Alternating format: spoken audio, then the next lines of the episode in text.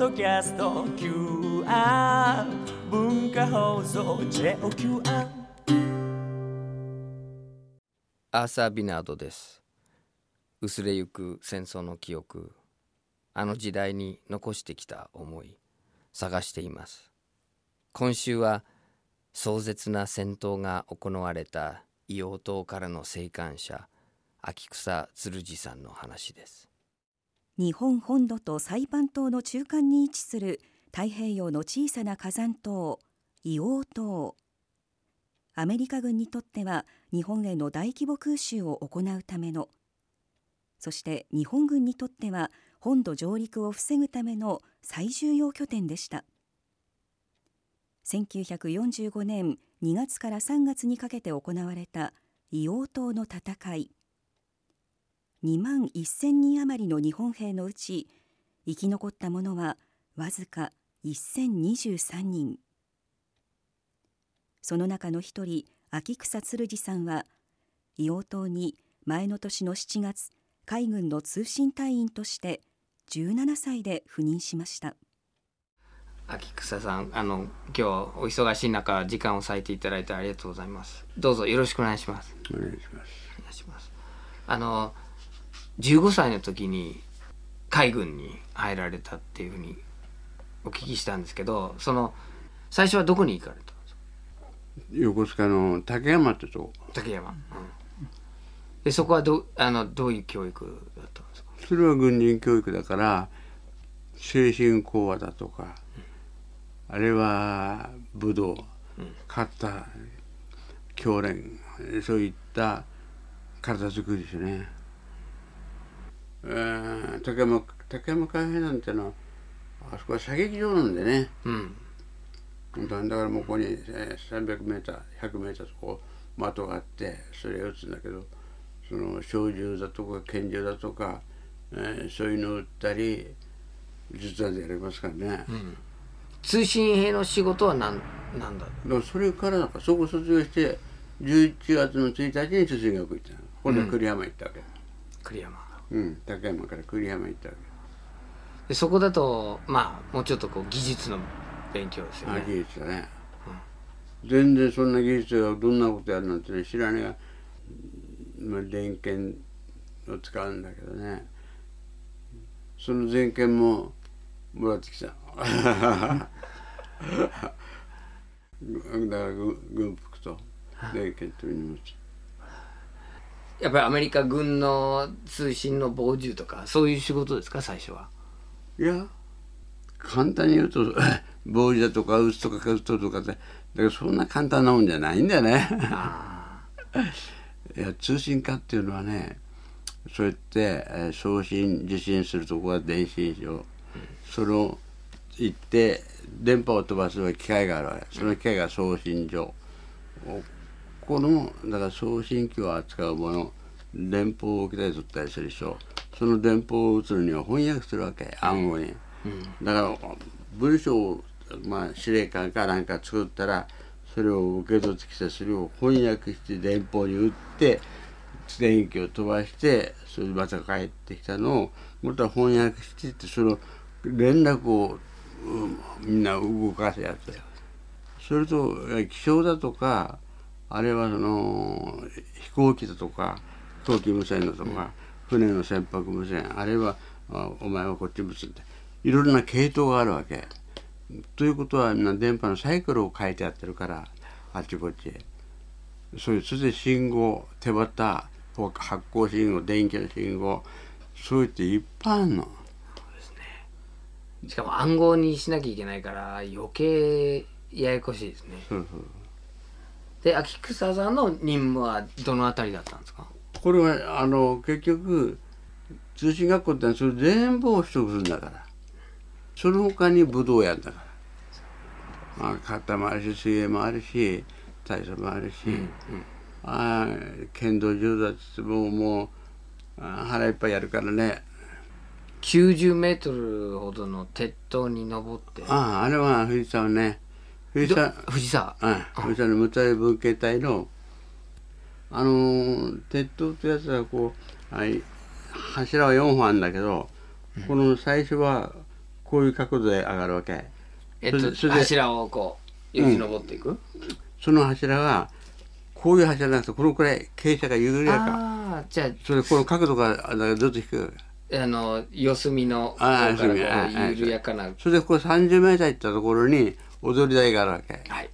それで今度はこれをこっち行ったら今度こっち行って、うん。こっから今度上がるの。うん。この30メーターは今度は四角の中へ入るわけ。中へ入って、いくらか傾斜がずっときつくなってこのくらいになるわけ、はいもうほんとほとんどまあまっすぐ、はい。でここ行くとまたここに踊り台があるはい。そうすると今度はまたあ中にあの要するに中に階段があるああ。それをまっすぐと垂直。螺旋。いや垂直。垂直、はい。もうはしご。これこうやって一本あるだけ。あそれがねこういう細い山なんでね山がなんでこれ60キロ持つのかいと思うような山なんだよね。はあ。それでだからここ持たんでこっちはおこれを持つんだよね横。を。うん。うん、そうです。そうするとね、うそれから30メートル上はね、今度は逆にこれ反ってるこうやって。はこうやって、だから手をやるとこうやってね、あの人ね、だから下見ると、この広がってる方までですよ。あうわーなんそれそれで、これが3番でね、はい3番。一つずつやってんじゃなくて、やるときは同じ組で同じところにみんな上がるわけ。同じようなメンバーが。そうすると、ゆっくりでいいんだよって言っても、結局はライバルで競争心があるわけ。なるほ競争心が負けると怒られるななんでそんなに全然してんだって遅いんだってだから一生懸命上がるの、そうして上がってそうすると一番上がこういうふうに三角になったの。ど上が。あ上の平面図が、うん。三角がダブルになったのかって星型に、それがまた1メートルぐらいの間が空いてるの、それはだからそれ一つが60万ぐらいある。これより広いね、うん。そのくらいね広い、それで薄い鉄板がすのこ上手にこう貼ってある。その子に。それそこが90メーター。はと90メーターと江ノ島が見えるそこに藤沢の遊行寺が見える。ずっと。だから新宿の厚木の国体の方が見える。であそこから上がった時にあまあ言うとやはりちょっと見るわけさ、あいあっちの鉄塔登ったかなって。俺の早か遅いからって。あんまり差つくんじゃねえぞって言いながら。同じように上がるようにするで上がって何をするんですか？鉄塔があるとその下側にまあワイヤーロープがあるんだけど、これがこっちの柱まで行ってるわけ。あ。ワイヤーロープが。向こうのえ向こうまで。え向こうまで。みんなこう作業つながってるわけ。つながってる。それでそのワイヤーロープに、えー糸を引っ掛けてこれはマニラ朝ですけど引っ掛けてここに滑車がついてるわけ。はい。滑それ車つけて。でその滑車がつながって下で引っ張ってるわけ、はいそれでここからこっちに90線があるわけ。はい。ここからここまで。それが機械室につながるわけ。そういうのがそのメッセンジャーについてみんなこう入ってるわうーん。けだからいくつもの系統がだからそういう空中線のこれが張り具合とか、ん。あの切れたのがないとか、うん。油くれたりなるほど。あのー大体少なくても4回か5回はこれ調整しなくちゃならないの。はもう朝は空中線があのいマリナさが粒張ってるからだからぐーっと張ってるわけ。うん。ピーンと。あんまりピンと張ってどっかがひびがいっちゃったり追っかけちゃったりするから、そうするとこの取り手を緩めるわけ、それいくらかこうなだらかにしようか空中線それでそれを典型よくなるとダラーンとこうしちゃうこのなんちゃこうなんだこの張り方って怒られちゃうから。だからまた直して適当なあの、えー、地蔵っていうたるみにしておけ。この高圧線と同じように適当なあとたるみを置くわけ。あ大体決まってるんですよ。高圧線もぐーっとこうやってこれを引っ張っちゃうと鉄塔を横に引っ張るようになっちゃう、うん。ところが下で引っ張る分ね鉄塔は強いわけ。力がこっちに行くから。これには横じゃないから。横の力には弱いけど下のに引っ張るのは強い。強いからこれだけ強いから、だからたるましてあるんですよ。だからこのこの蝶蝶と地図弓辺に移るとか地図のそれを年次見て。はい。そういうの。それで場合によっては滑車があの詰まったなんかするとそれをやるうん神楽さんって言うんだけどこれ腰掛けでぶら下がってずーっとメッセージで渡ってくる。人が？うん。怖いじゃないですかだけどそれが口間の場合はここに乗って上がってると下見ると海なの、こっちに来た時はこっちが海なんだ。そういうふうな揺れ方をしながらやってくるそそそういう空中戦点検あそれでそこで、うん、どうだろうかと思ってちょっと椅子つったんでね。こうわってゴーゴーゴーゴーってきたらねうわこれ止まらねえこれが。いやダメって立ってらねうんもうさってね。もうかその子持っておじとしたね。おなんだこれいつまでも長いね。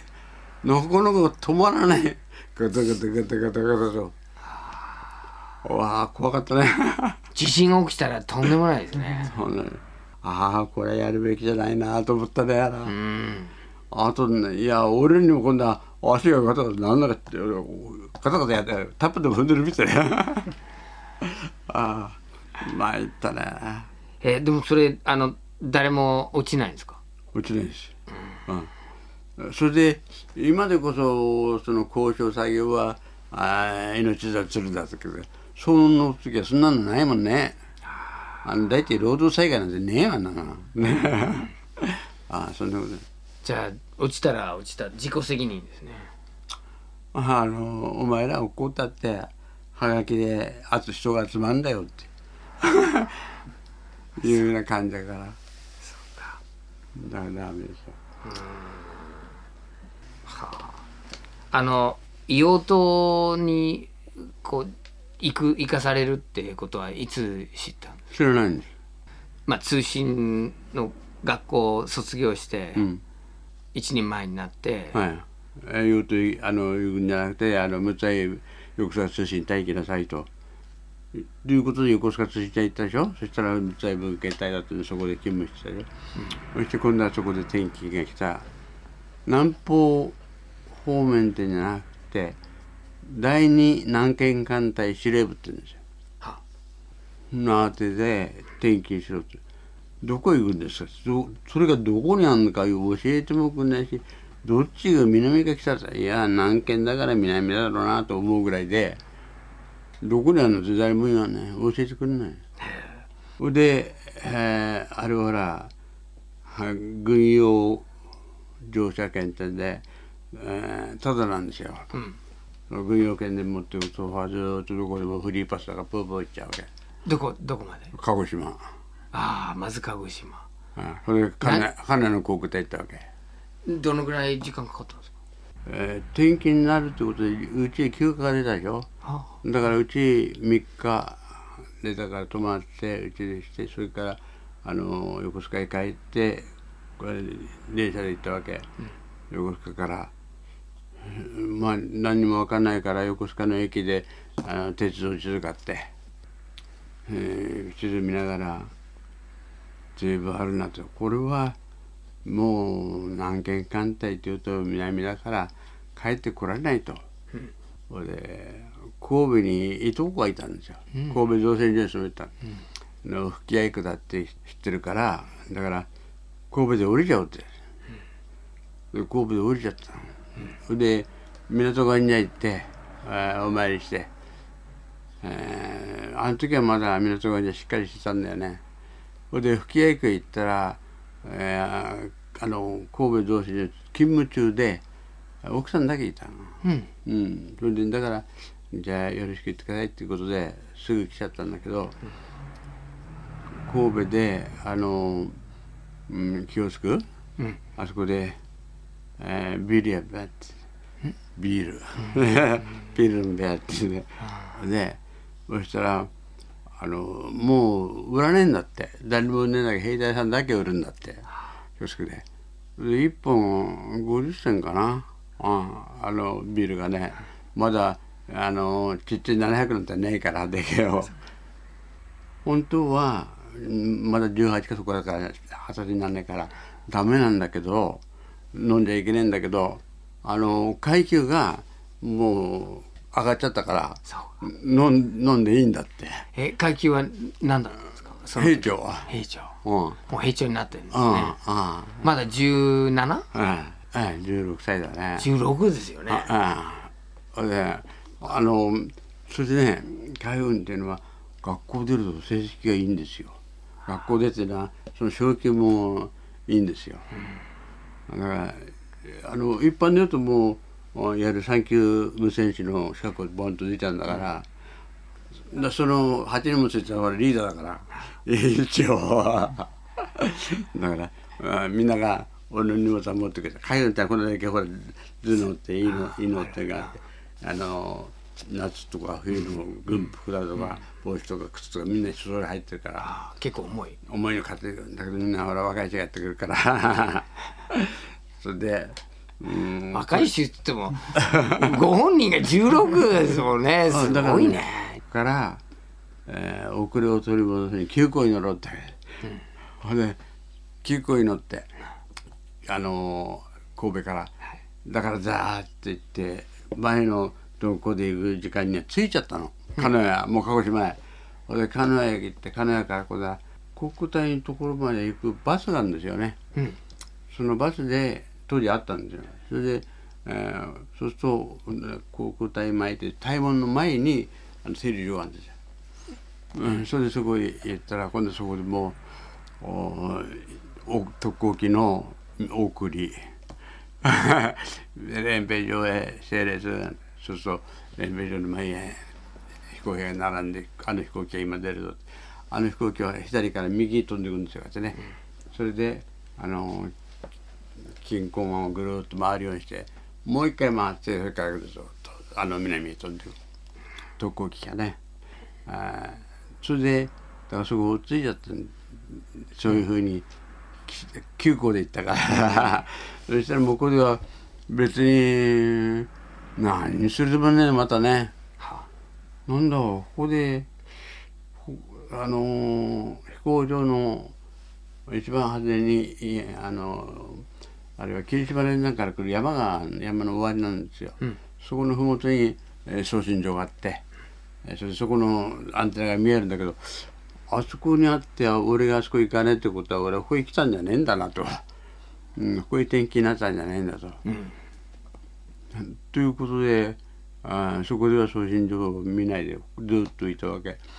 うん。送信所は別の通信兵がやってて、まあ、飛行隊の人たちが見てるんだね。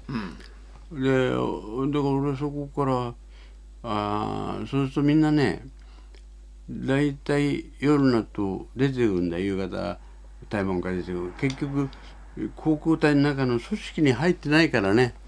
居候だから、何件かあったら行く。途中で逃げた人だけだからだからこっちを監督してる上司はいねえ、この俺が連れてきた一人か二人がいいなくなっちゃったらどうなんだろう。と、自分でポケットマネーで切符買って家帰っちゃったらどうやって探すんだろう。どうなんだろう。と思うとねいやーそれを見張ってるだけで心血変わったね。なるほど。いなくなったら秋草さんの責任だろうね。演奏したからね。で誰も帰らなかった？だからそれ見てるね誰かいるかって見えるけどあれいるかってあここにいますとかってみんな「お前あれよく見てろお前あれよく見てろ」っていうね あーいうような感じでえーそういうのがあるからじゃなくてあのはげれないようになっていうような言葉を交わして、それでよく見てるなって、うん、二人で手伝いで歩けなっていうような感じで、あのそういうふうにやっていくんでね。だから鈴木公安の旗行って。でだから片っぽほらそういうわけで二十四八の連中は女がいいんだろうけどだけどあのダメってこういうように行かせねん。っていうのは9円のお金はみんなあるの？ある。あるんだ。それは。これから戦地だと金いらねえからそうだあるだけ使っちゃってね。そういうことですねそれで旅費が11円出たの片道。あじゃあちょうどあるんだ。あの。だけどそれを送ることもないこともできねそうですね。え、うん、それで結局戦地軍には金いらねんだからみんな言いたがってるんだよね、でもあの佐田岬行ったりそういうふうにして潰したいね時間ね。うんで、見物ですか？そういううん。里岬とか、うん、見物行って。それでなんかさあそこ言うとあの用途が見えるんでね。あ小笠原の用途とは違う。同じ字書くんだけど、うん。そうなんだ。うん、それでだから向こうを用事ましてこっちは小笠原用途っていう。のなるほど、うん。でそれを見てる。うん、それを見て帰ってきてそのうちにあのー転勤になってきたわけ「えー、どうして?」はあ「横須賀へ帰れ」って言われて「うん？などうして?」って言ったら。あのここからあ何軒かで調べたらスラバ屋なんですよね。スラバ屋。スラバヤスマトラ島にあるの。はいはいはい。うん、だからそこにあるんでそこ行く船も飛行機もないんだって。そういう便がないから行く船も飛行機もないから帰るんだって。横須賀に。でせっかく行ったのに、鹿児島まで行ったのにも戻る。うん、軍でまた軍用券で。そういうわけでだけどね行く時はあのー博多の方から熊本本線鹿児島本線通って人吉の方を通って、えー金谷行ったわけ、帰りは逆に日本本線通ってきた。あ宮崎から。あ宮崎から、うん。渋谷湾通ってはい。あそこずっと追ってあの置いた置いて別府取って。あっちはローカル線だから時間がかかかって。かりま今もかかる。今もかかる。日報線よく乗るんですけど。あそれでただねあそこから見た時に田んぼがね田植えしてたからうちと同じくらいだよね。あれ田んぼそれでそんなの見ながら来たらあのー国東半島はそうでもなかったんだけどあそこに宇佐八幡街じゃない、あそこには爆弾が落ちてるの。鹿児島へ行ってるうちに、うん。あそこだって。それで港川神社に直撃やったの。だからなくなっちゃったそこ。ん？なくなっちゃった。のああうさうさ。いや港川神戸の港川神社はなくちゃ。ったあの宇佐神宮は境内だから、あの母屋はそんなに被害なかった、だけど港川には直撃だからなくなっちゃったそういうあれがあったね。あとこと残念なのは写真はない。全然写真はないんだけど、うん、そういうことがあってそれで横須賀へ来たらうち帰れってわけ。なんでって言ったら休暇だって。え？この前休暇行ってうち行って帰ったんだけどって言ったらいやでもあの帰れってまあ3日出すから3日休暇もらったこの前帰ってばっかしでまた行くか。うん。でも行くかってうち来たんだよね。そしたらうちのまあやる今でいう村長だとか区長だ区長だとかっていう連中もみんな来て「どうしたんどうしたん?」なんて来るわけ話聞くわけ。でもあの日本線で乗った時もそうだけど周りの人の方がよく知ってるよね。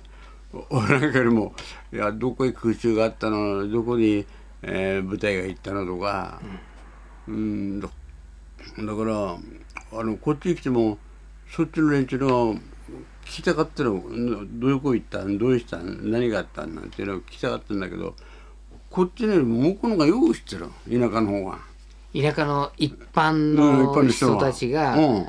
あの軍人である秋草さんよりうんも情報が入ってるんだ、うん、よく知ってね「あれそうかい」って俺の方が聞かされちゃうなってそれでそんなうちにね普通の人は3日帰休暇もらってきたやつはそのまま帰ったけどその後どこ行ったか分かんねえと。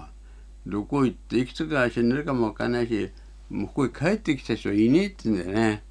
その後帰ってきた人は一人もいねえんだよなって。お前は2回も帰ってくるってことは今度はよっぽど危ねえとこ行くんじゃねえなんてさ。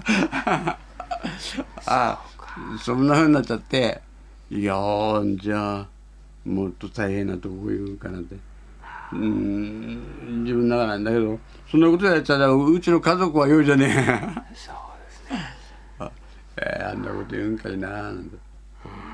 そんなこともあったね。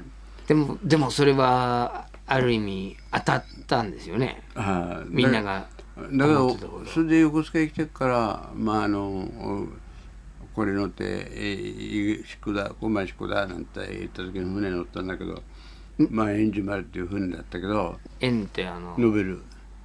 寿命が伸びる船だからあこれいいやって。円珠丸、ん。寿命が伸びる船 ここあの民間船だよね。民間船を改良してやる調子させたいうん。それでそれをねうんだからまあいいかなんであっちの方から沖縄通って台湾寄ってそれでスマトの方へ行けたんだろうに行かれないっていうのはこっちから中部太平洋からだら行けるんかって。中部太平洋だったらやっぱりサイパンガム島通っていくかっていうことになって。そんなことはできるんかなあっちが通れるのにこっちが通れるかななんていうような感じで言ったらそのうちにまあ父島へ寄ったんだよね。えどどこに？父島。父島、うん。ああそう。円珠丸乗って、うん。後で考えるとね円珠丸じゃ用途つけない。遠浅だから。だから小さい船に乗り換えただからその降りた時にその日にやっぱり漢方射撃やってね。ああこれ持ってたやつもみんな飛ばされちゃった。なくなっちゃった。荷物。うん。自分あの服も、うん。何にもなくなっちゃっえそれ父島で？たうん父島で。であの一応うん。船降りてうん。上がってそれで艦砲射撃、はい。艦砲射撃は本当恐ろしいものでしょ？ええ恐ろしいね。父島から硫黄島に渡る時は小さい船。もう今度は LHT だね、上陸用終艇終艇だからあのー腹がずっと今度は浮いてるわけだ。それで西海岸は50メーター行って沖の方行って78メーターぐらいの水深かな。そういう遠さ、こっちだったら、まあ、100南海岸は100メーターも行って78メーターだよね、こういう遠遠さ。北はもう10メーター行ったら10メーターの水深がある、絶壁、こっちもまあ50メーターそういうような島なんだからこれワンダとか入れみたいなのない。ここは遠浅か絶壁か、この絶壁は逆に水没岩がある、だから座礁しちゃう船が、あの南船場で有名と。あのこうやってねこれ台風なので海が荒いというとここへ避難する、ところがみんなほら水没してるから岩が乗り上げてるだからここには魚がいっぱいいるそのままなって。それでここの陸のところにはいい穴があって密潮になるとこの穴が塞がっちゃう、うん。引き潮になるとこれ出てくる、それでこういって中が高くなったら空気がここにあるの。だからこう入ってるとだから戦争が終わってまで一発も弾撃ってない部隊がいる。ずーっとその穴に入ってで魚取って魚 魚で。魚がここへ入ってくるから。それでそれでルート行ってで潮があの引くとそれを魚が食っちゃう俺ここへここは結構広いですそうなんだ。それ見つけた人たちはよかったですね、最後にやっぱり呼び出しに出てきた。呼び出しで出てきた。あの船の方がおかしいって船から見つかっちゃったんだけどね、だけど空域しねえから。あの秋草さんはその父島にどのぐらいいたんですか？硫黄島と父島は全然あの様子が違うんですか？違う違う。父島は民間人もいっぱいいるような感じですか、いる。用途はあの6月の15日に空襲があってその後みんな強制疎開して日本に来ちゃったから。だからあそこに本当に18からの人が男が100 100何人かのうん現地で徴用されて、あとはみんなほら帰っちゃったから。女性あの居抜きだからみんな何も持たないで帰っちゃったから。で船に乗せられてうん、と横須賀横須賀はい、その船も小さいから船からみ水がすくえたんだって、だから大きな波が来ると頭からかぶったんだでこの船で行かれるのかいっていうのにビクビクしながらみんなで寄っちゃかばってきたでもでもたどり着いたんだ。たどり着いた。横須賀に、ええ。はあ。で秋草さんは着いた時にはもうそのみんながいなくもう疎開させられて、うん。えー送信所は北送信所はね、この菊池さんっていう島民のうちのお庭にくっつかってあるんですよこれね。うん。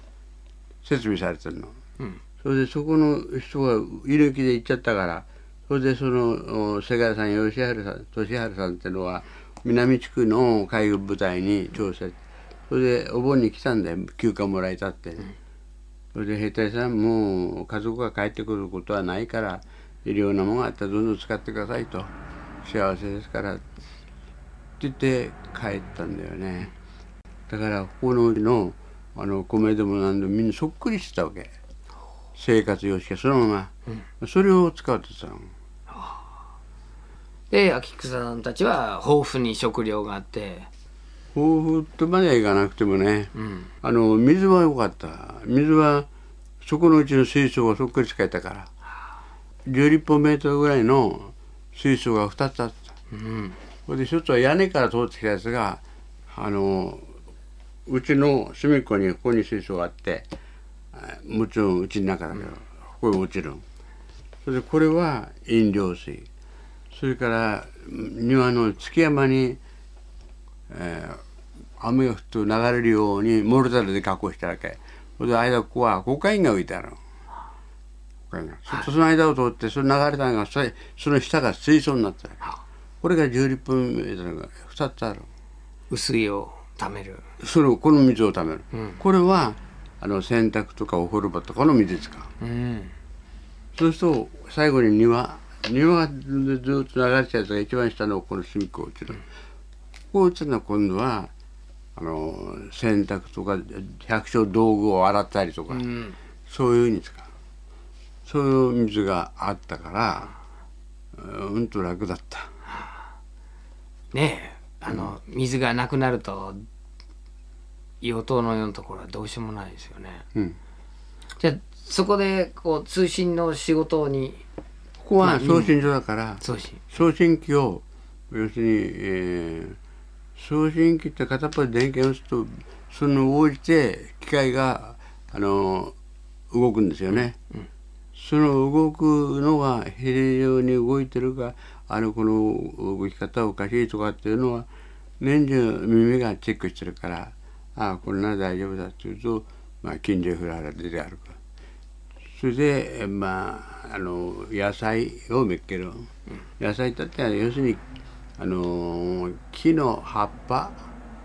あのバナナとかパインでもあのそれからタコパパイヤああいう丸い葉っぱだらいいうん。だからあの細い芝みたいなああいう葉っぱはダメ。きつくって。食べられない。でも丸い葉っぱは食べられるんだ大体コカインみたのはダメだけど、あれは。うんうん うんへえでそれを見つけて探して。うん。でみんなで食べて、それでそこのうちの鶏白色両方がいたの。30羽ぐらいいたの。だからそれが年中ごっさり卵を産んでくれるから。これは話がいい。こうん、こに玉菜の木ってがあったの。た玉菜。ああ玉菜の木。あ。樹木。はいこれはうーん木がこうやって生えてると生えるとここから枝が出る、その枝から横から、うん。下へ伸びるのが毛幹はい。それから上へ出るのが枝。上と横と両方ですよ。周り中出るの。それで上と下も両方出る、これからどうして中の本体が見えないうん。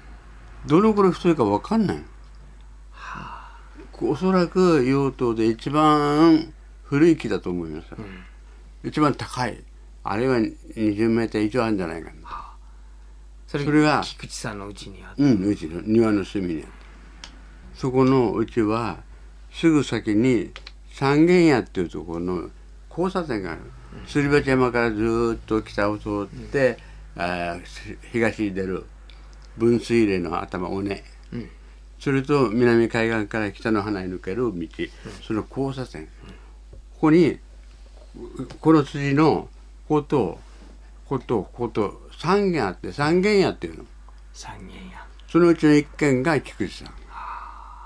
そういう時代だ。でそこにその、まあ、勤務先の通信所自分が任務のあの場所があったんですね、それでついでですけどこの分水嶺のこっちパタに送信のこっちがやる旅団司令部だから栗林中将がいるわけ。はい。そしてあそこであのウッド監督が撮った栗林中将が南海岸を見てる船がずっといる。あれはない。分水嶺があるんだもん。尾根があるから見えないんやだなるほど。あれはそしてこの尾根まで上がっていかない。上がってこれこだったらライフルでやられちゃうもん。なるほど。うん、だからあのあの合成はちょっとおかしかったね。そのでも自分がいるところその通信うん。えーとして、兵長としているところと、栗林中将のいる場所が近いんですよね。これあのあったりしました？いや合わない。もうこだから7回入ってるもん。ずーっと。ずーっと穴に入ってるんですか？入ってますよ。出てこない。出てこない。あ全く出てこないんです。44年中は出てきてましたよ。45年になっちゃダメだけど。全然出てこない。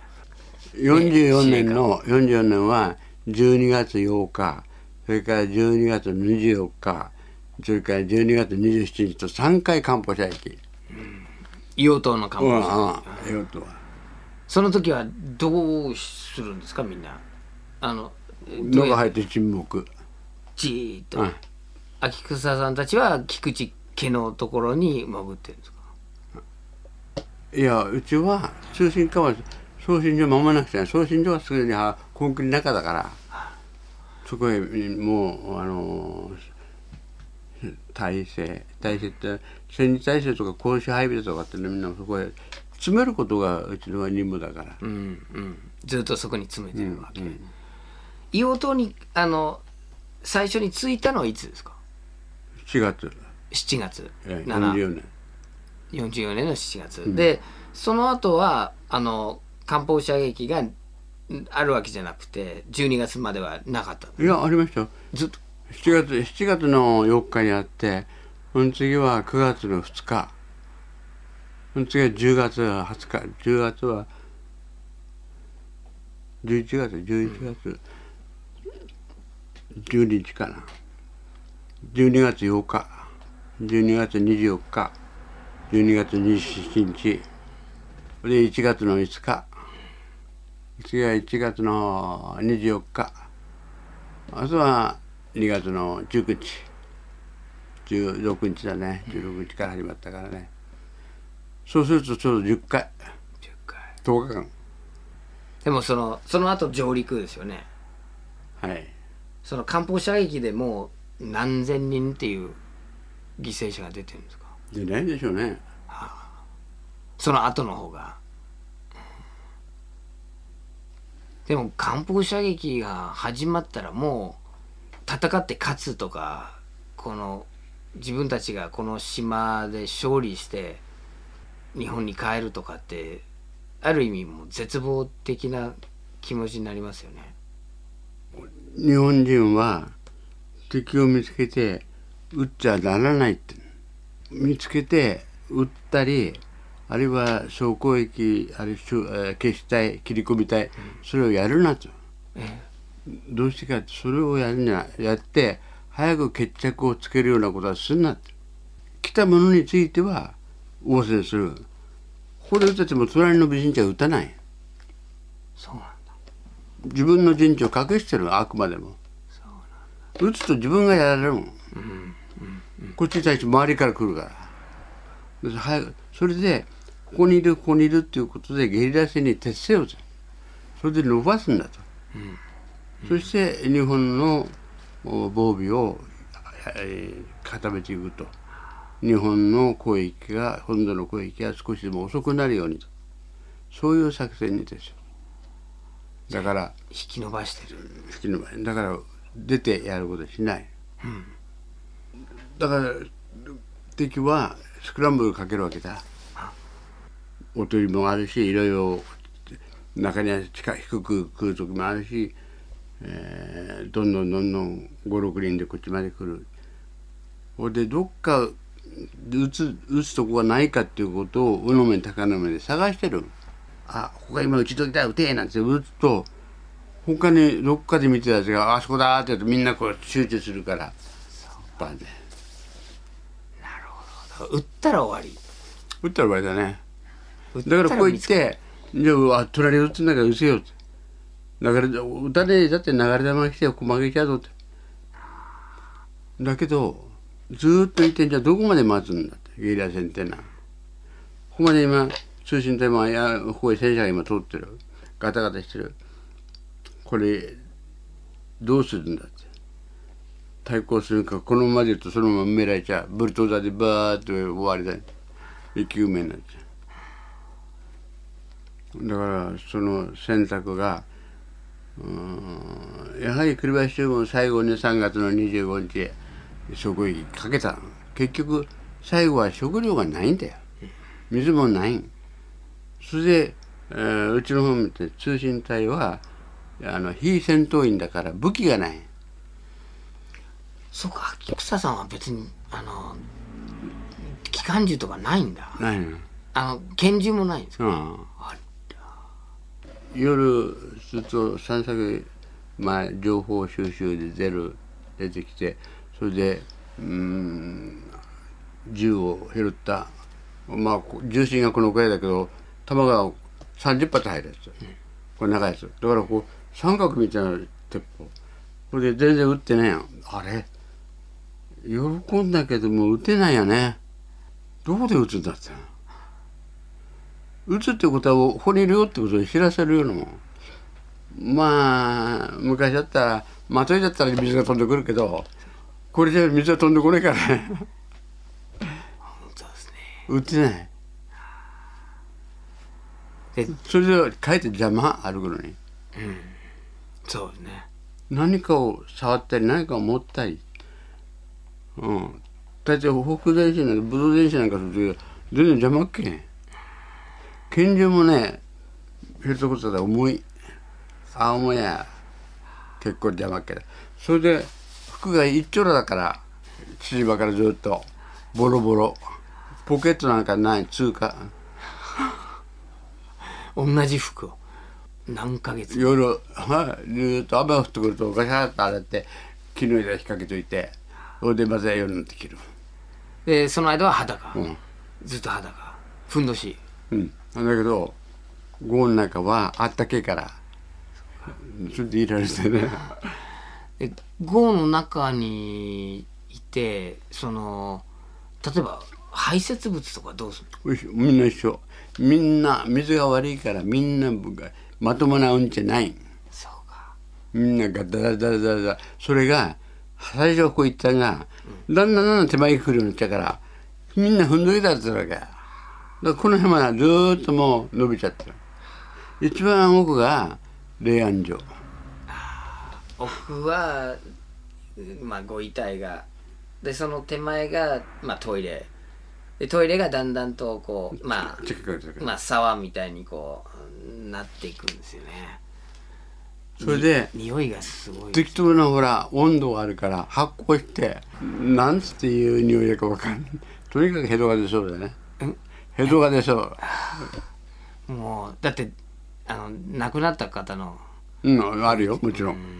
あれはねあのじゃがいもでもさつまいもで腐ったみたいにガラッとこうなる乗っけて。この手手のからこうなる足で歩いてて、あれ人乗っかったな。グッとなんかなんだこれって手だったり足だったりここ皮がベロッと抜けちゃうそれで肉がちょっとのこうやって乗せたっていう感じ。うん。だからローカルとこう栗の笑顔を向くようにパカッと向けちゃう。でもでもその中でもう踏んでしまうんですね。みんなそう。でぐっと「なんだおめえは」なんて。で「くせえな」っつみんな言わねお互いに。多い時には800人もいたのこの子は。なんひと広さはどのぐらいですか？本部はだから広さはみんなこれ狭いの、それこれモグラみたいに長いの。長い。でその途中にいろんなその亡くなった人の遺体とかが。遺体はあれ安置した場所片付けて、うん、それであの厨房？厨房はこう。それで通信タワーがこうそれあの作戦家はこうで分かれて。分かれて。でも細いトンネルのような感じでつながってる。その豪にもうこもって隠れて何ヶ月ですか？私がそこへ行ったのは3月1日だから。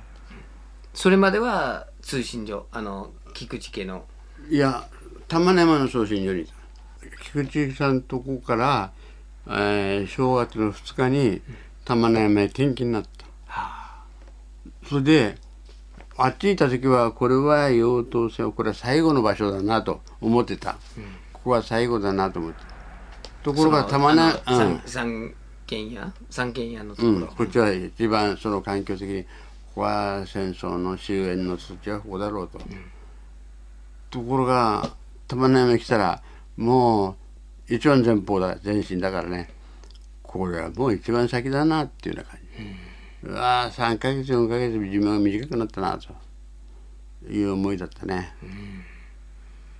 で玉根山の通信所に転勤になって今度はどんな様子ですか？もう正月早々また漢方社ですよね、え漢方社うんで負傷なさったのはいつですか？3月1日。そうするとこの辺でもいい加減掘り掘ってくるとジメジメするけどあっちは乾いてく蒸気が出てくるそうか。地熱地熱発電じゃないけど、マグマに近づいてる。そういうことですね。そうか掘るとあったかいんですね出る水がないからそこで、うん、発汗症？なんかそういう病気になっちゃうんだよね。っていうか干上がっちゃうんね。硫黄島全体はもうある意味要塞のような防備が固めてあるんですよね、うん、だけど2月の16日時点であそこの号の総延長大体 18km 地下号が。全部。18キロ。はい。つなげると。だけど最初のその目論見では大体24キロ以上になるだろう。とそういうふうに想定したわけ。そうすると18キロってことはまだ75%やっと。そうすると隣から隣のやつがつながってないのまだ。だから半端なん出来上がってない。それがだからそのもちろん米だとか水だとかで備蓄ができない。備蓄なし。まだ工事中だもんな。これ中。用意できてなかっそれでみんなあの手掘りだから。ここにシバ山があって、たはい。二段山があって玉名山があるんですよ。玉名それでここは南海岸ですよ。ずっと。そうするとここはいわゆるその地区いうわけシバ山地区、はい。これが二段山地区玉名山地区。ひっくるめて南地区っていうんです南部。これ4つあるわけで南地区。この陸軍海軍の砲台の砲台長はうちの通信長で。す、陸海軍統一して。そうすると情報はみんな通信長行くわけ。その連絡はうちの方で物理的にあるの、この情報を見るのが私の役目これ見てるんだから、この南海岸の情勢を見てそれで報告を後ろにうん来たぞと行ったぞっていうことを言ってそうすると物理的に彼が飛んでいくわけ。もうあの飛脚うん。メッセンジャー。うん。うん。あのうん。こう電報を打つんじゃなくて、うん。で一度あったねシルバーちゃんが手旗すり鉢でこういうこと。すり鉢山は169メーターの高さ、ここは120メーター。はここも120メーターの玉山。二大山。これ二大山はね木はないから草もないから岩ばっかり。玉名山は大地が高いそれと山はこういう山だから初めから四つん這いじゃなくて上がれないの。おお裾野が全然ない周り中にろうそくみたいな山もちろんここに陣地はない。だからこの地区がこの地区にこれが傾斜やこっちに南海岸に沿って傾斜があるわけ、5メーターぐらいのこ段差があるわけ。大地と砂浜と。これがずっと海岸それから海にこうそういう地形になってるから、だから通信帯は、えーそれで私がここへ来たのもなんで来たんだと欠員ができたのかと。あれはその誰かが転勤になったのか。だけど定員ってのはない。うん要するに必要だから。俺あっち行ったりこっち行ったりして二台あの司令部はこっちへ、俺はこ最初行った時はこう行って。司令部に。うん、玉名山行って北送信所行って。それからまた送信所からまたこれも行ったしこれも来た。最後はここまで来た。司令部に。はい。だからなぜこんなに俺使い物になんねんかと。違うんだよ。重宝がられたの。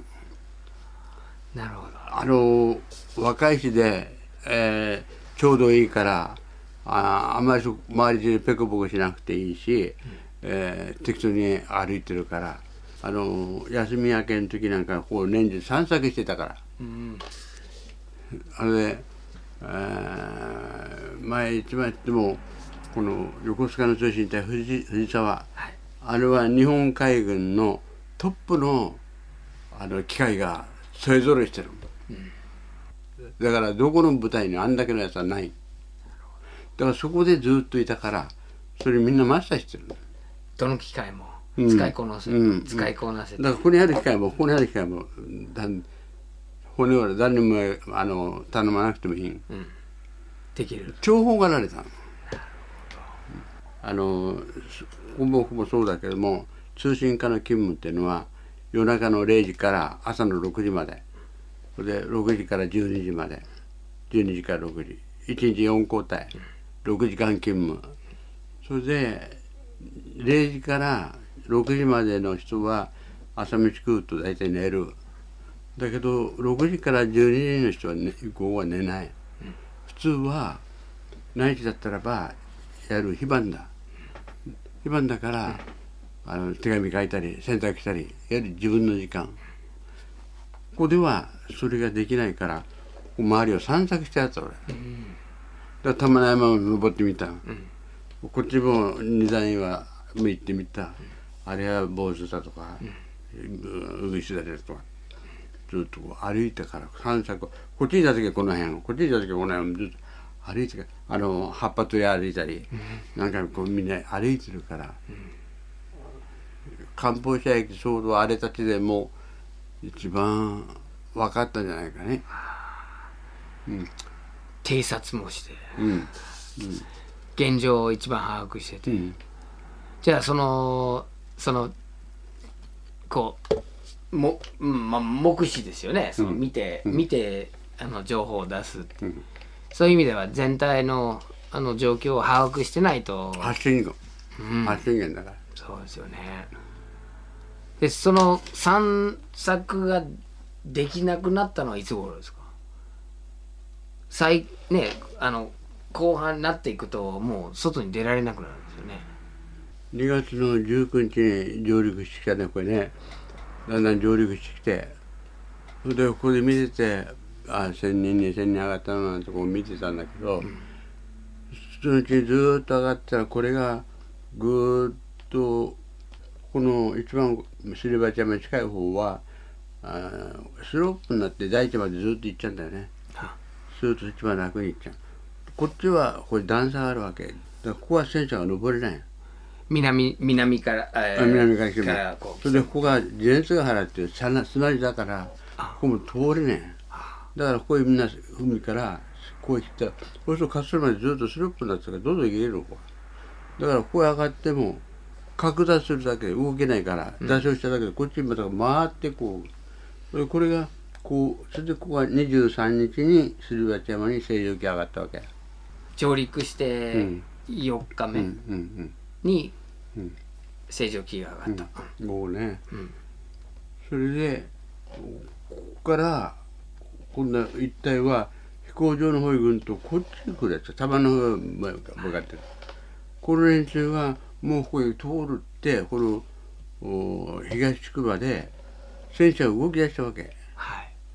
秋草さんはその時はまだこいつは玉名うん。えでここ戦車通ってる自分の頭上？のうん。だから今ダメだって喋ってる。喋らない。じーっと壕の中で、話すともうここで耳を傾けてるんがいるでこれで耳をつけてるんが、地べたはいつくばってんがいるでしょ、だから喋っちゃいけない動いちゃいけない。でじーっとしてるわけ。で戦車が頭上を通る。それはもう恐怖ですよね。でもあのー普通の絞りだと落盤とか陥没があるけどここはコンクリだからそれはないだろうと。あ その上泥かぶってるから。で気づかれてない。通信のでも、そこの出入りの取り入れ口がこっちなんだよね。南。に南に、だからそこは少し狭いんだけどあの最初は少し広げたり深くしたりした手入れした、でもそういうなるともうこう言いくれない。現状維持にするだからあったようにして動いてるそれで、えー2月のもう28日頃さ送信所の前がもう学校の庭のように平らになっちゃったんね。あ洗車が来てその後仏像だけでやつららしちゃって平らになってそれであの箱詰めでどんどんどんどん、えー、荷がに食料もあるだし大学もあるだしみんな積み重なってブルーシートをかけてくるわけ、それが広こうずっと広がってまあ明日明後日は23日あたりで今度玉の山もそういうふうなになっちゃうかなと。どうしようっていうことなんですよ。これから切り込みに行くのか自決するのか。ゲリラ戦っていうのは何をするんだと。攻めるにも武器はない。と言ってゲリラ戦に撤収さって食料がない。だからここでずっといたって生殺しじゃないけど死ない餓死するんだよね。それで3月1日にじゃあ俺が行くよと。本部まで行くわけだ。暗くなって、俺暗くなって。暗くなっててもね照明弾が600発あの2発ずつ常時上がってる島へえ？それ米軍の照明弾？うん。だから夜も明るいんだ。うん。あれはね40メーターか50メーターぐらいの高さだけどあれこれ新聞が読めるじゃないかと思うと明るい。すげえ。それが2発ずつ上がって。る常に？常に。じゃあある意味明かりがついてるような島そうそうそう。え口間から上げてるんだよ。こっこっちとこっちとこう上げるとそれがゆっくりなんだそういう時に限ってね。止まってるみたいだからね。明るいよあれ。すごい。それでここからちょっと出た時にこっちの景色とこっちの景色は全然違う。え？こっちから攻めてる戦車なんか来てる、こっちの景色と今度は今いこれから司令部の方行くこっちの景色。あじゃあある意味あの東西ですよね、うん西と西の景色と東の景色。うん。えー、どっちあの司令部の方はどんな景色ですか？いやーっていうことで結局ね鉛一色。鉛一色何にもない。あの木だの草だの全然ない。えそれはどどうしてですか？いやカンプシャ駅のご乗車だから。もう本当にあー爆発した後みたいですり鉢山の方はあの荷物は積んであるし綺麗になってるブルーシートがかかってるしそれで色とりどりだしあるいはあのヘッドライトつけてまだ動いてもいるし綺麗だよね、こっちは全然そういうわけで「何これ?」と荒れ地。不気味だね。これはほ本当に才の河原ってこういうかと思ったね、うん。それでどこにその目星目印になるようなものがあるかってねわかんない凸凹でくれたばっかだからそこ入ったらもう目目にねでも島っていうのは海よりは高いから船の方から見るとみんな見えるわけだ。透かして影みたいに。みんな見えるからね動いてる。それ8人も行ったからこっちの方じゃ分からないはいあのアメリカ人は目が青いなあれは鳥目だよなんて。ユーロ見に行か大丈夫だなんてとんでもない 言い聞かせてるだけ。うん。それで、えーパカッと稲妻稲妻光るように光ってぶっと伏せるとドカンっていうくらいに漢方する。漢方じゃいけん。くらい。であのピカッと光るのは照明弾？いやいや。ああの発射。発射。ああそういうことか。大砲が発射するとパカッと光る。それでドンドンと2回やる。というのは最初は爆発の音。次は発射の音が追いかけてくる。それで発射の音がまたドカーンって。だからダンダンと2回。なるほど。発射の音が遅れてくるんだ、うんうん。音速で、うんそう。で先に爆発が来るんだ、うん。それで「あやっと光った光ったさあ」それですぐ伏せると伏せたところでドカーンと跳ねるからあの間に合うんだよね。そうするとこういうふうに跳ねるから角度がこういうすぐチキンなんでなければ直撃でなければ大丈夫なんでね。ああの戻っあの海の方ゃないからね。離れるから、うん。あで遅くなってると立ってるうちにやれ晴れてる。ーそうすると帰ってきて自分がぶっ飛ばされるわけですね。でも1世紀か2世紀でやってるんだそれも通用するけど周り中から来ちゃダメだね。初めはこっちの方に来たな。こっちこっちに来ただんだんこれ近づいてくるわね。あだんだんだんこっちもこっちも。前からも近づいてく。る後ろからもあれだんだん近づいてくるなそのうちにあれ？こんなに近づいたかと思うような球も来るわね。どっから打ってくるんだか知んねえけど周り中から島なんてどどっから見えるからこれ以上高いって山ないから。それで距離もみんな、うん、あの当時はもう 1,000m か1,500ぐらいのところにみんな手上げしてたから船が。近いですがね。肉眼のとこ見えるもんね船の上に。あ障害教室見てるなんて分かるもん、うん、それでそこで負傷しちゃったんだよね、それ艦砲射撃の砲弾砲弾。うんどこにあの当たったんですか？この初めはね普通は弾が当たったりなんかするとうんバットで殴られたほど痛いんだ息が呼吸できないほど止ま止めちゃってもう立ってられないでうずくまってうんずっとしばらく許したね俺はそういう痛さを感じねえ。なんでですか？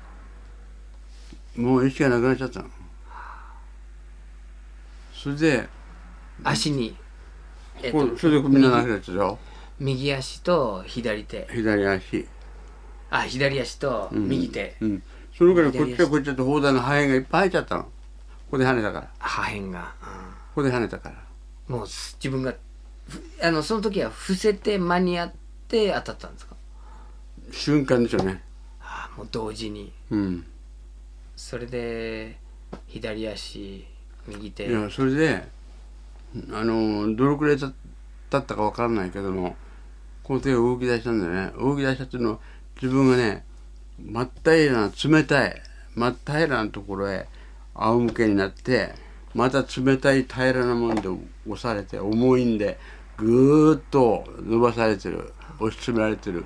そんな感じで重い冷たい苦しいみんな相乗効果でやっとこれが動き出した。無意識のうち動き出す。手が、でこれこう触ったらない。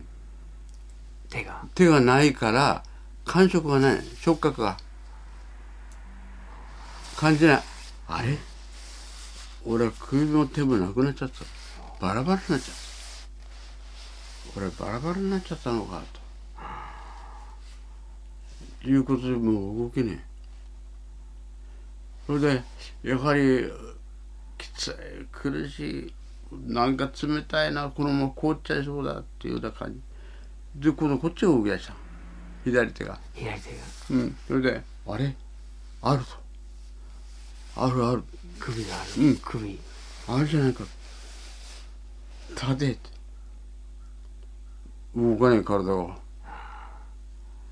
やどうして？もう痛いっていう苦しいっていうかな。もうこれ地獄の一丁目割るってみた感じだね。まあどうすんだこれ。どうすんだって。どのくらい経ったのか分かんないけどもそれらのまた手をこう動き出したらこの左の足はちょうどこの砲弾の跳ねたこの穴っぽこの傾斜地が落ちだからそこでその泥がぶっかかったのか泥が乗っかってたのだからそれを今度はこっちでずっとはたいたんしたよ穴っぽの方へ。それで何どのぐらいかとかやっと抜けたんだよね足が。立ったの。立ったと思ったらぐずっと崩れちゃったね。ピノキオみたいに。どんなふうに落ちたか分かんないけど。なんで？と両方立ってらんない、なんで？ってそうするとうん双心があるんだね。一つはね。あこのまま少しいれば漢方射撃もやむだろうと。みんなじっとしてるからみんなやれちゃったと思って漢方もやめるだろうと。それまでじっとしてそれからまた動いたらどうだ？とそうしろよという心と、ここでいずれしたら出血作業で死んじまうぞと。また次のやつがどんな形で来るか分かんないけどここでやられたら命死だよと。行くんだと。いう心が動く。周りにもう見るようなとこがない。目星ようなとこもない。大丈夫かって誰だって誰も返事がね自分じゃ精一杯声出してるつもりだけど声が出てんのか聞けねえのか、全然音なし。どうしようって。そしたら「行け」ってね自分でね「行け」って「立て」立った、うん、片足で片足講義でかけた片足かけた。うわ漢方がめちゃくちゃ打ってくる。あっちもこっちもあーだんだん近づいてきたな。ここはどこ穴っぽを入ったり出たりしながら片足で。ぐっと真っ黒い筋。なんだこれここだ。イエーって飛び込んだ。堀割りだった。もちろん水なんかない。堀へいいってどういうふうに落ちたかわかんないけどどうでもんじゃないけどまあいいって動けねえもん。どんな形になってんだか自分でもわかんない。それでどのくらい経ったのか。右から左体が動かないとこもね、そしたら郷の方からやっぱり気のせいか。何も情けだなっていうような声が聞こえた。だから「ここだ!」「ここだ!」誰かいるらしいそれ来た。それでやっぱり真っ暗だからわかんねえ元まで「ここだよ」「おう」通信会頼むって言ったら「おう秋あそれは山口っていう同年知ってる通信課の人だったもう黙ってろ。分かった。彼が通信会連れてった両方でこうやってちょっと抱えて。あとはもう通信会行って「俺俺いいよ」って。あのそこでやられちゃったから迎えにやってくれって。あ連中道しんねえから切らねえから。迎えに行ってくれって。山口が。分かったそれで誰かにそこらにたちにえーってやって「あ迎えにやったから大丈夫だよ」って。で俺はあっちこっちああったものでみんなバカバカあっちこっち縛ってくれてそれで「ここは俺のところだから何も遠慮しないでゆっくり休め」って。ほで寝かされたところが、うん、ドラム缶をこう横に並べてむしろ敷いてこういうの寝てるんで頭と足をこうドラム缶3つぐらい、うん、こうやってドラム缶をこうやって並べて、少し経つと23人来て「ああよく寝てるようだ」そっとしてあげて「こんばんは山か」うん頑張れ」なんて言いながら「そっとしておこう」なんて。そうするとまた、うん、少し経つと入れ替わり立ち会いそういうのが来て「今日は山かな」こんな話していくんだけど俺は体中がうずうずうず痛くて全然一睡もできねえよその時は自分のその怪我がどういうものなのかって自分では把握できないですよねできない自分はだって意識が朦朧するまだ。そうですね。もうそこら辺やめべその辺で。そうですね、総攻撃まあその栗林中将のそのその時はえっともちろんう動けないですよね。栗林中将はそこ行きは3月の25日でしょ？はい。その時は争う動きじゃないよねうん。栗林中将とあの海軍の一丸少将の部隊が行っただけだもんね。北地区の連中が行っただけだもんまだうんだから800人ぐらいじゃないの？せいでわかんないそそこは全然関係しないから。でももう指揮命令系統とかその通信がもう分断されてる状態です。よいやその辺は全然わかんない。あのこっちほら郷の中でいたし郷から向こうはあのレンジャーがいたのが北からそれ西行ったんだしうん。郷はこっちの方だし。逆ですね。それでおもう尾根はあるし大阪山の方行ったんだから連中はね。こうはい早く出てこいっていうその日本語でこうみんなが捕虜になるように言うってそれはあのもう繰り返し来てたんですか？秋草さんがいたところに。繰り返してきたのね。応じられないっていうか出られないですよね。考えてみたら僕は日本語っていう言語と出会う前にイウォ島っていう日本語を、えー知っていたんですね。もちろんローマ字で書くイウォ島なんですけどアメリカで聞いた映画でもこう知ったそのイウォ島は地名っていうことよりも米軍の勝利とその山にこう星条旗を立てるっていうその象徴的な意味も入っていたんですね。で硫黄島の島っていうのは島っていう言葉だ地名だったっていうことを理解したのは日本に来てからなんですね。秋草さんは壮絶な戦いのその戦場の硫黄島だけじゃなくてその戦闘が始まる前の硫黄島のことも語ってくださって植物動物海美しい山その景色その黒い砂の砂浜も細やかに観察してそしてそこで生活をしながらでその島がどういうふうに戦場となってから変わったのか。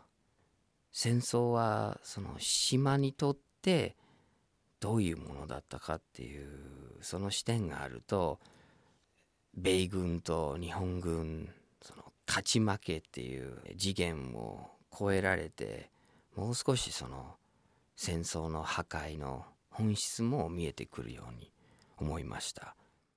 そしてその戦争の、えー爪痕が今も続いているということがまさにその戦争の本質だったっていうふうに僕は思いました。秋草鶴司さんのインタビューは来週も引き続きお届けします。来週は秋草さんのその後の話です。お相手はアーサー・ビナードでした